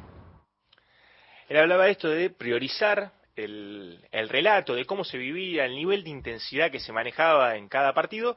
Y algo que tiene la película, esto de ver cómo se va reconstruyendo entre muchísimas personas, es el hecho de que vos de alguna forma podés eh, empatizar, conectar, decir, bueno, eso me pasó a mí también. Tiene algo de eso de lo colectivo que también te habilita lo que es y bueno, rellenarlo con eh, el recuerdo propio, con lo particular, de decir, uh, mirá, a mí me pasó eh, tal cosa en ese momento, ¿no? El, recorte es, es bastante abarcativo de lo que se vivió a lo largo de ese mes, pero igual la película te habilita a completar esos espacios con la experiencia individual, además de la colectiva. Le pregunté por esto eh, justamente a Jesús Braceras y esto es lo que él nos decía. Automáticamente te identificas con lo que ves. Primero porque es inevitable no, no sentir que en cada video hay alguien conocido o alguien parecido a alguien que conoces, ya sea una familia, unos amigos. Entonces te ves un poquitito identificados en todos, e inclusive en, en las reacciones, porque reaccionamos todos bastante parecido ante las mismas situaciones. No sé si tiene que ver con la argentinidad o, o con cómo vivimos el fútbol. Estamos como muy unidos en la manera de, de ver y de vivir el fútbol. Y después sí siento que el mundial, de alguna manera, son como esas canciones que uno las vincula directamente con alguien y que cada vez que escuchas una canción te acordás de esa persona o una canción te agarró en un viaje, entonces cada vez que la escuchás te lleva ese viaje. Bueno, yo creo que este mundial a todos nos lleva un poquitito a ese lugar donde estábamos cuando lo vimos. Ya sea si tuviste una pérdida personal o- o estabas atravesando algún momento, me parece que cada vez que vemos algo relacionado a- al mundial te transporta un poquitito ahí. Los mundiales tienen eso, eh, cada uno recuerda dónde vio cada partido, está atravesado por eh, con quién lo vio, ¿no? Eh, con familia, con amigos, en pareja, ¿no?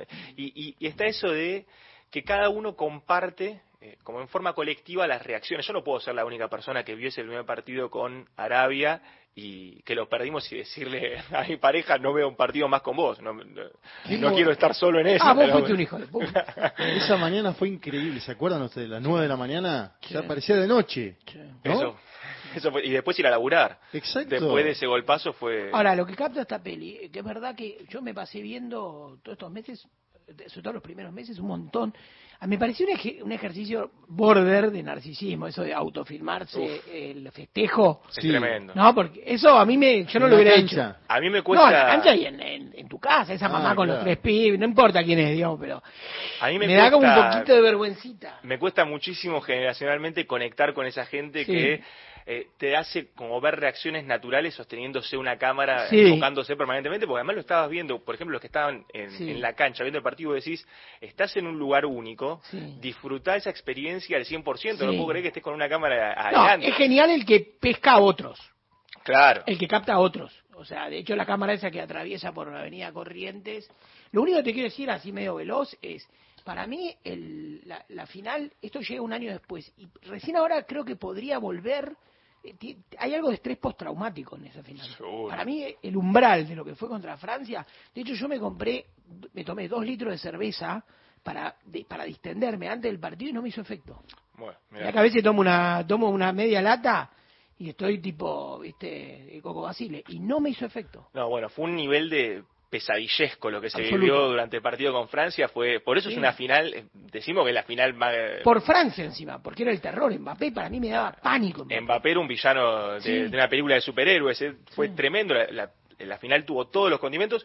Yo personalmente, eh, el que más estrés me generó fue el partido contra México. Me desmayé en el, en el grito del gol. Eh, y- me desmayé gritando No, y eso, ahí llegué a, a mi umbral de grito de gol. De- a partir de ahí todos los goles los grité, pero sabiendo que no podía llegar a, a claro, pasarme del claro. límite de intensidad. Eso, por ejemplo, me pasó a mí. Y yo veo por acá en los pasillos la muestra esta de fotos que tenemos de la gente de Telam y veo la cara de Lionel Messi gritando el gol a México y veo una cara ahí. Saber que cargabas en los hombros el peso de todo Sí. el país. Y que bueno, que esa cara también, esa, esa cara, ese festejo tiene también el alivio que sentimos todos en ese momento. Y bueno, un final y una final, un mundial increíble, inolvidable, eh, que bueno, lo seguimos festejando, 5 millones de personas en la calle, hoy tanto lo necesitamos, y bueno, nada, eso, esas historias que ¿Dónde se ve ese? la- están en este momento, están en los cines, se estrenan a partir de hoy, están en los cines, después van a llegar a las plataformas. Noticias. Nacional Noticias. El país en una sola radio.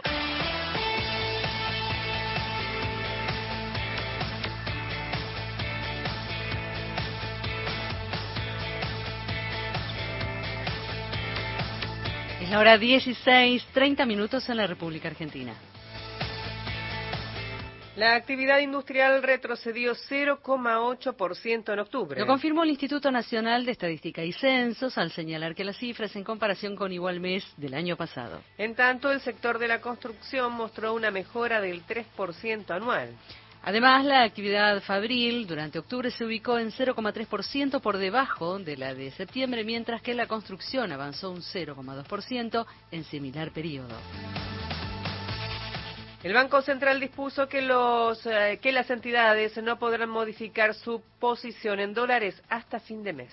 El directorio del Banco Central resolvió limitar la tenencia global neta de moneda extranjera de los bancos hasta fin de año con el objetivo de contener la demanda de dólares. La resolución ordena que desde hoy y hasta el próximo 31 de diciembre las entidades financieras no podrán incrementar su posición diaria de contado de moneda extranjera respecto del nivel que registraban entre el pasado 12 de octubre y ayer. La medida ya había sido aplicada aplicada entre el 13 y el 31 de octubre pasado y en noviembre del 2021 ante la incertidumbre electoral. Esta norma, al igual que la de octubre, se refiere a los dólares propios de los bancos y no a los de los ahorristas. Desde el Ministerio de Economía informó Gerardo Mazzocchi para Radio Nacional. Datos del tiempo. En Villa del Dique, provincia de Córdoba, temperatura 28 grados, humedad 25%, el cielo está despejado. Y en la ciudad de Buenos Aires, temperatura 24 grados 9 décimas, humedad 46%, cielo algo nublado. Informó la radio pública en todo el país. Más info en radionacional.com.ar. Tu verdad, tu identidad está en el diario Radio Nacional.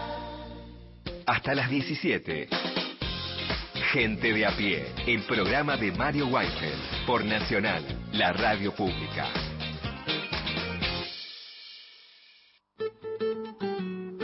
Y sabés, los jueves pedís vos los temas y los escuchás. Este lo solicitó María Inés de Adolfo Zurdo. Ella quería escuchar a Gabo Ferro. Gabo Ferro para vos, haciendo costurera y carpintero.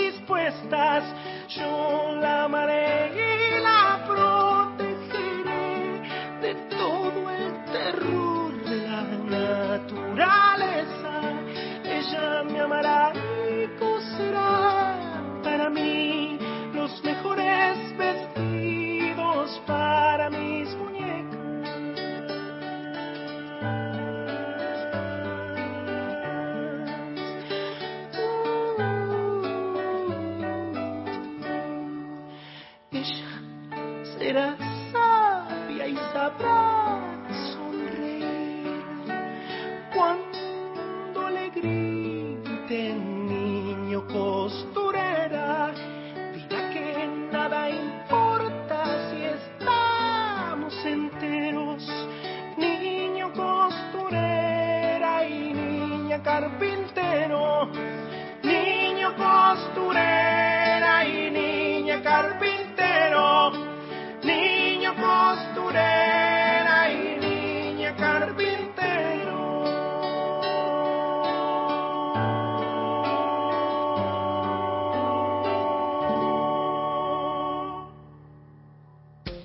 17.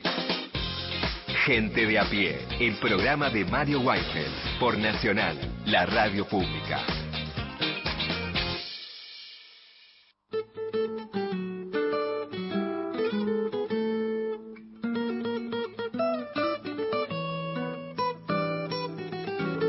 46 minutos ya nos separan de las 4 de la tarde hasta las 5. Somos gente de a pie, el programa de Mario Weinfeld.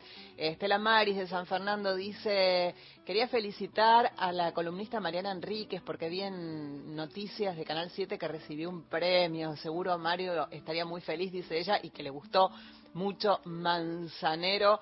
Eh, otro más por aquí. eh, uy, no firme el mensaje. Marce, creo que es. Ricardo Darín estaba también en la fiesta de todos, dice él. Dice que sí, Miguel, desde allí. sí. Sí, sí. Eh, ya que dijo sí, sí, por decir sí, sí, ahora Sí, sí, el círculo de vagos.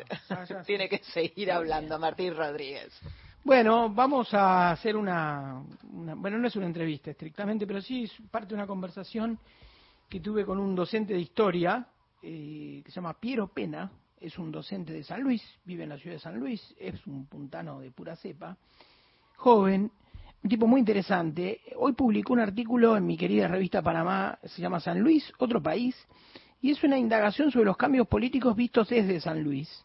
¿no? Por un lado, eh, el triunfo de, o en todo caso la derrota de lo que él llama el Rodríguez Saísmo, que ya tenía enfrentados a los hermanos, ¿no? ya estaban enfrentados a Alberto y Adolfo Rodríguez Sá, y también en alianza con Adolfo Rodríguez Sá, o sea, fruto de ese enfrentamiento que ya lleva varios años, se impuso Claudio Poggi como candidato y como nuevo gobernador luego de 40 años de predominio de la familia Rodríguez Sá en la querida y preciosa provincia de San Luis. ¿no? Se hablaba del modelo de San Luis, tantas cosas, ¿no? Una provincia que se mantenía también en un, de un modo autónomo, sobre todo a los movimientos del peronismo nacional, siempre tenía su propio modelo, y había tenido algunas incursiones, como, bueno, Adolfo fue uno de los presidentes así, de esos que pasaron fugaces en los en el 2001, él duró una semana, fue muy prometedora, yo recuerdo haber lamentado su caída, no haberla disfrutado, como disfruté otras caídas, digamos, en ese país desgraciado que vivíamos en diciembre de 2001. Y luego también eh, eh, empezaron a combinar y a intercalar gobernaciones, ¿no? También apareció el hermano Alberto, que en aquel momento parecía más como un- una figura más cerebral, más monje negro, pero los dos muy carismáticos, ¿no? Creo que Adolfo es mucho más carismático que Alberto, pero eran los dos caudillos que dominaban esa provincia cuyana. Bueno, eh, finalmente ocurrió lo que estamos diciendo, ¿no? El triunfo de Claudio Poggi en una alianza política donde hay gente de Juntos por el Cambio, radicales, ¿no? Y de algún modo sintoniza, de modo diagonal, sintoniza con la nueva etapa que se abre a partir del domingo. Eh, como dije, Piero Pena, le pregunté primero si era el fin o no de, de este Rodríguez Saísmo, ¿no? Que- del que veníamos hablando, y me decía eh, lo siguiente. Bueno, en relación al fin del rodríguezismo, yo no creo que sea el fin eh, ni Alberto Rodríguez A, ni del PJ provincial. Sí creo que mm, están atravesando una etapa de una crisis muy profunda. Esto puede verse en las últimas elecciones, las del 2023, las del 2017, elecciones anteriores, las del 2019, donde Claudio Poggi, en alianza con, bueno, con Macri, con, con con Bullrich, con todo ese arco, acá también hizo una alianza, bueno, con radicalismo y con Libres del Sur. Bueno, le viene ganando la figura Poggi a la figura Alberto, le vienen ganando las últimas tres elecciones, por lo menos. Hay que recordar que Claudio Poggi fue aliado de Rodríguez Sá toda la vida, se terminan de pelear a fines del 2015 y en el 2016 eh, Poggi arma el partido Avanzar y bueno, desde ahí forma un, un frente electoral y político con esta fuerza, Cambiemos, el PRO, los radicales y Libre del Sur. Sumado a eso, a la, a la crisis de representación que está atravesando el PJ provincial, hay que sumarle las condiciones objetivas y materiales, que son la caída del salario, el desempleo, la falta de oportunidades. San Luis hace, no es un problema ni de Alberto ni de Adolfo, no creo que sea un problema de individuos o de, mala, de malas políticas, sino una crisis general que vive el país, que también se,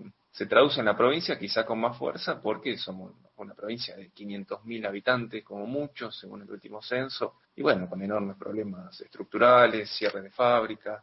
A mí me da la sensación de que es muy político el voto en San Luis, que sí, sí, la, corrupción o los casos de corrupción o, o, bueno, el manejo un poco desmedido de, de los recursos estatales, cierta, cierta demagogia en el discurso, la cuestión del plan social, el plan de inclusión social es una, se hizo política de Estado, fue un plan de emergencia que surgió en el 2003-2004 para, para paliar un poco la situación de crisis y bueno, se hizo política de Estado no digo que esté mal, porque hay mucha gente que por supuesto lo necesita. Lo que digo es que en lugar de ver de qué manera resolver problemas objetivos de los trabajadores, masificaron el plan, un plan que siempre fue muy miserable en términos de, ingreso. Y hasta hace poco lo mismo, recién ahora pegó unos volantazos Alberto, aumentó el plan. Entonces, bueno, me parece un poco eso, que la gente votó contra la situación económica, contra el estado actual de cosas y contra sí las figuras de siempre, un poco esta imagen que hizo popular Miguel Guiñaski del feudo puntano.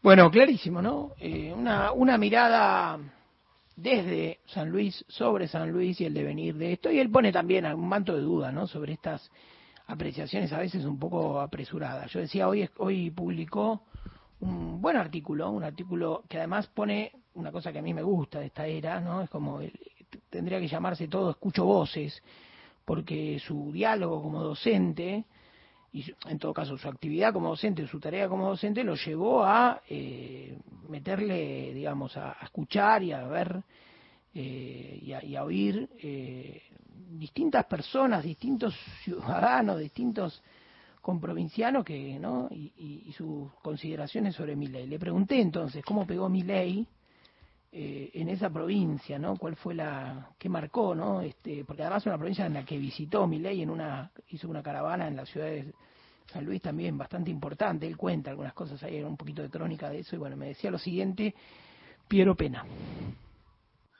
Los candidatos eran personajes muy marginales, como este de Alessandro y el Bartolo Abdala. El Bartolo Abdala es un personaje que ha estado con, con todo el mundo, con el PRO, con Cambiemos, ha estado seguramente con el peronismo, habría que verlo, pero ¿viste? un personaje muy, muy local, muy conocido, muy de acá y muy con mucha cintura, muy, muy oportunista también.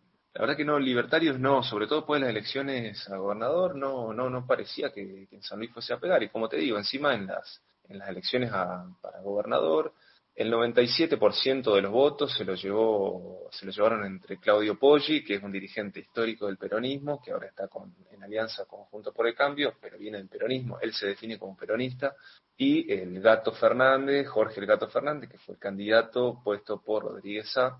Este tipo venía del Ministerio de Justicia, un personaje también, un peronista de la vieja guardia, muy del riñón de Alberto, pero bueno, la gente votó entre esos, 97% de los votos entre un peronista y otro.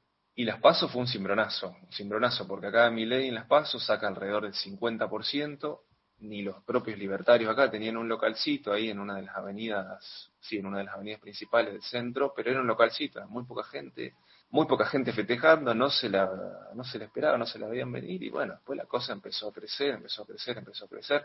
En las generales hizo una muy buena elección también, alrededor del, bajó un poco, pero hizo una muy buena elección, quedó primero también, el peronismo quedó segundo, metiendo muy pocos diputados. Era muy muy lamentable ver ese festejo de Pipi Ali, Rodríguez A y los candidatos que van ahora a senador y a diputado, porque estaba festejando una paliza, ¿viste? Quedar segundo, un empate estaba festejando.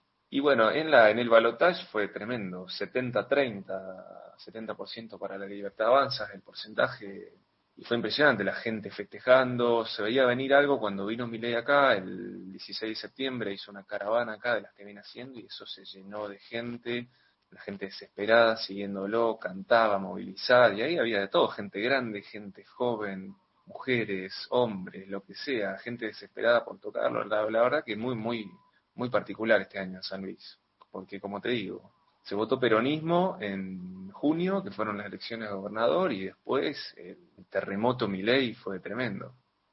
Lo de la caravana, como te digo, cuando vino el tipo, fue impresionante, impresionante la cantidad de gente, fue todo, yo nunca había visto algo así, es más, hace los últimos 20, 30 años, una semejante movilización, quizás la última gran movilización fue la del Encuentro Nacional de Mujeres del año pasado, pero estamos hablando de un acontecimiento político de otra característica. Esto de seguir a un candidato, tanta gente, un viento había encima, no les importó nada, la gente ahí siguiéndolo, fue impresionante. Y bueno, pues eso se vio reflejado.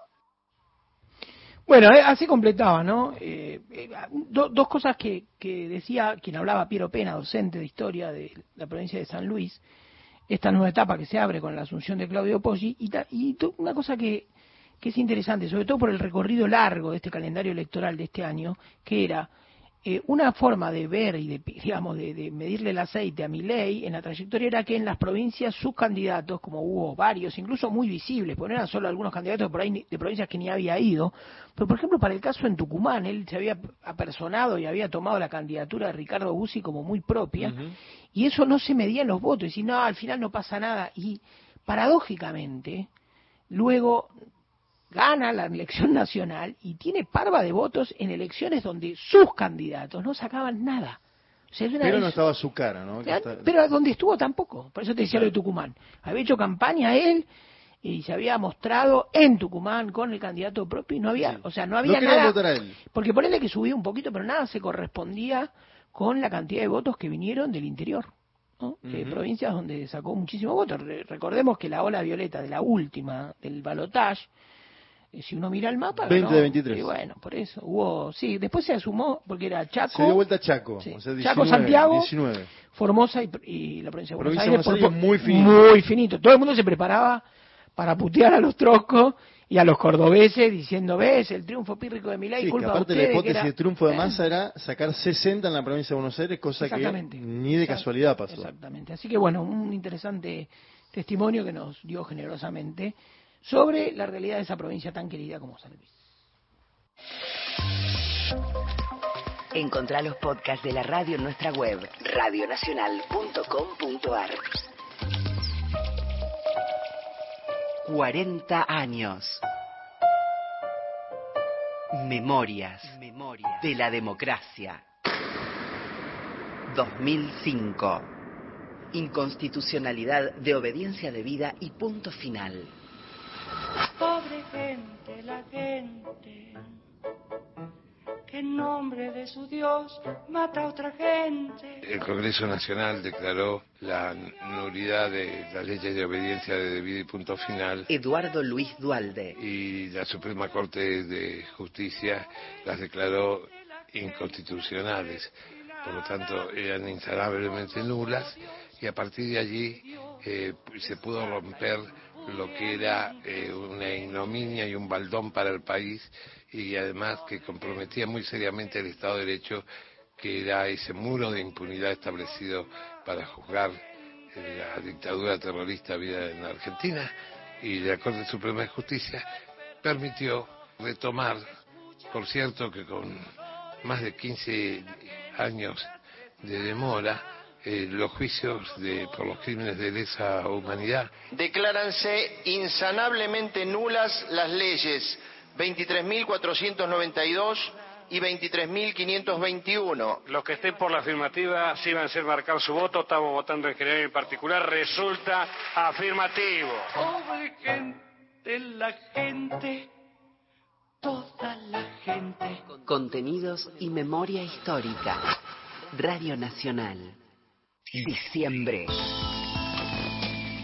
Todo el año nacional. La radio pública. Un programa con agenda propia. Gente de a pie. El programa de Mario Weinfeld.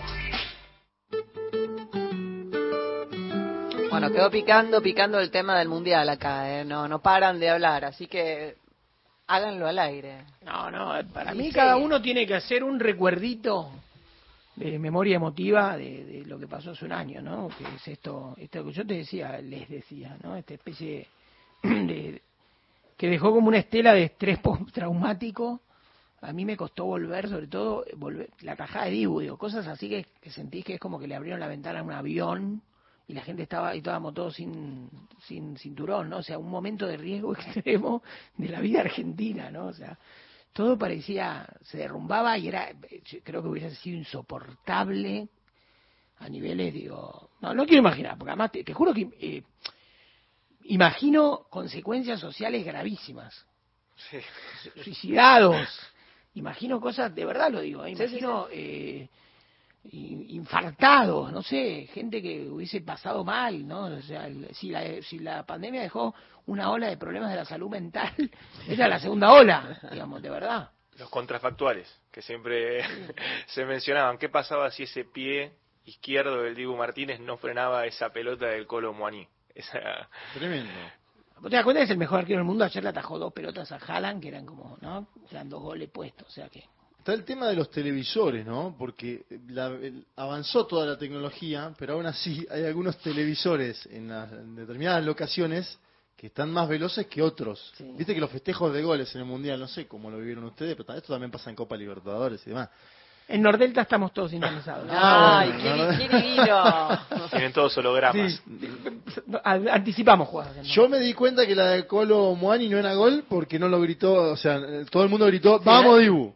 ¿Entendés? Claro. Vamos A mí- Dibu, me- yo vivo a media cuadra del patio de los lecheros y el patio de los lecheros eh, eh, cobraba entrada para que con pantalla gigante la gente entonces a mí me llegaba primero el "Oh", del patio de los lecheros que lo que sucedía en casa entonces sí. Juro que me da nervios hasta rememorarlo. ay sí te pusiste mal O sea, el segundo gol de Francia en la final, yo dije, va a pasar lo que pasó siempre. Viste que en general la Argentina, aparte, como que es nostálgico, así, no, no, no puede ser de vuelta. Yo dije, todo lo malo va a pasar, va a meter otro gol Mbappé, vamos a hacer boleta, porque aparte venía esa, Sí, sí. esa inercia futbolística, ¿no? Un Francia que había sido aplastado por la Argentina en el primer tiempo, pero que en el segundo, con Mbappé, con Mbappé, y ahí vos decís, yo dije, no. Ah, sobre todo cuando Messi cae, en un momento cae, y después se levanta y dije, ah, acá hay algo. ¿Se acuerdan esa imagen, no? Sí, Messi sí. cayendo y levantándose. Yo lo estaba viendo en un bar donde nos habíamos juntado a ver el- la final de la Copa América. Ya estaba entonces- separado. ahí fue donde te desmayaste no No, no, no, en otro lugar. Eso por suerte. eso Desmayo fue en el bar es complicado. claro. por eso No, pero estábamos ahí tirado, además. Bueno, perdón. y hubo gente que osó gritar ole durante el No, partido. no, en determinado momento, cuando estábamos jugando tan buen partido, nos iba tan bien, hubo gente que gritó ole, ole. Y de golpe al rato escuchaba personas atrás que decían, esto es una pesadilla. Esto, esto no, lo no puede estar pasando esto. Eh, y sí, bueno, por suerte todos vimos, ¿no? Uno lo ve a distancia y, y- dice, todo el mundo es técnico con el diario del lunes, ¿no? Todo el mundo dice qué, qué es lo que pasó, el cambio de Di María, capaz que podría haber sido, se lo podría haber dejado para Un 10 poquito minutos más. después, ¿no? Pero bueno, ¿cómo, ¿de dónde se sacó la energía y la fuerza como para primero sostener esos 10 minutos críticos con el 2 a 2 ya puesto y con un Mbappé que a cualquier cosa que le pegara lo- la embocaba? Eh, porque encima después viene el gol también, viene el gol de Messi con Lautaro empujando ahí también, ¿no? ¿De dónde se, de dónde encontraron la fuerza esos muchachos como para Vos sabés que eso le preguntó Guardiola a Otamendi. Lo llamó después del Mundial lo, para felicitarlo, se ve que son amigos, y le preguntó exactamente eso, cómo no cayeron. Y él decía dos partidos que de recaída, porque el de Holanda, el empate. El de Holanda el empate es para... Sí, el empate es para tirar la toalla. sí, sí. sí. Pero a mí me daba, me daba, uno dice, ¿con quién te duele más perder? ¿Viste? A mí me parecía que Francia era como Alemania, que era como un rival duro, duro, implacable. Y Holanda le, le ganamos la final del 78, lo eliminamos en el, dos- eh, le ganamos la semi, o no me acuerdo cuál partido, en el 2014. O sea, tenemos un historial a nuestro favor. Sí, Francia verdugo en el 18 además. Por eso, claro. Y además con Mbappé, que era un villano. Ahora, lo, viste, aprendimos a quererte, como la canción del Che. Con el, con el tiempo lo... Y se portó bien, hablando- además, él, se sí, portó varias, bien. ¿eh? Incluso cuando la cara mató un pibito. Sí, no, pero lo de, acordate sí. cuando el Paris Saint Germain, la hinchada, empieza a insultar a Messi. Sí, sí, sí. Lo salió a bancar sí. Y Messi lo, Messi lo reconoció. Pero también cositas sociales, viste que vos no sabías qué onda el tipo y el chabón bien plantado. Como por ejemplo cuando la cana mató un pibito, un chico también afrodescendiente, qué sé yo, y Mbappé se la bancó. Pero yo creo que para mí nada se compara a lo de la final. La final es un umbral distinto. Nunca tuve, creo que no vi nunca un partido en esto. Y como tú, tú tengo lo- los pibitos míos, que los dos, que tienen en ese momento 7 y 12, o, o sí, 12 recién cumplidos. eh, atravesadísimos por no, la no, estaba, no, no, pero lloraban, lloraban. Sí, estaban- claro. Y yo me di cuenta que yo tenía ataques de furia en otros mundiales, que me, me salía a la calle y todo, y me, te juro que me, me recibí de padre, tardíamente, porque me comporté y le decía, vamos a ganar, vamos a ganar. Rezaba, tenía, tenía, tenía encima una santería. 25 cábalas, ¿no? No, no, 400 millones, le recé a todos los santos. Todas Había santos figuritas. que me daban ocupado, ya viste. Ah. pero- Yo soy generación 87, así que soy de los que nacimos al año siguiente del Mundial y, y tantos Claro. años, eh, 35 años esperando esperando por alguien levante la copa y bueno, fue Lionel con esa capita negra puesta No, en imagen la, la frustración de 2014, ¿no? Porque ahí Sí. eh, esa era la copa en un momento. Yo me acuerdo de decir, vamos a hacer un asado, final con Alemania. Aparte estaba la idea de que con Alemania ya habíamos perdido y que se podía dar vuelta ese historial, ¿no? esa idea. Habíamos ganado y habíamos perdido. Con el bar la ganábamos. Es verdad, con el VAR ese, sí, pero ni me lo pongas ahora porque Ya está, ya pasó. tendríamos cuatro. Esperemos que siga Scaloni, eso es lo único, ¿no? Ojalá. Bueno, parece que se reúne hoy con Tapia en Miami. así En que- Miami. En Miami. Bueno, chicos, ¿estamos? Estamos. ¿Estamos? ¿Estamos bien? Sí, espectacular. Gente de a pie regresa mañana a las 3 de la tarde eh, para hacer dos horas maravillosas. Todas para vos porque es feriado, así que por ahí puedes escuchar el programa más tranquilo más tranquila. Gente de a pie, el programa de Mario Weinfeld se va escuchando un tema que pidió José de Ingenieros, los tipitos. Silencio,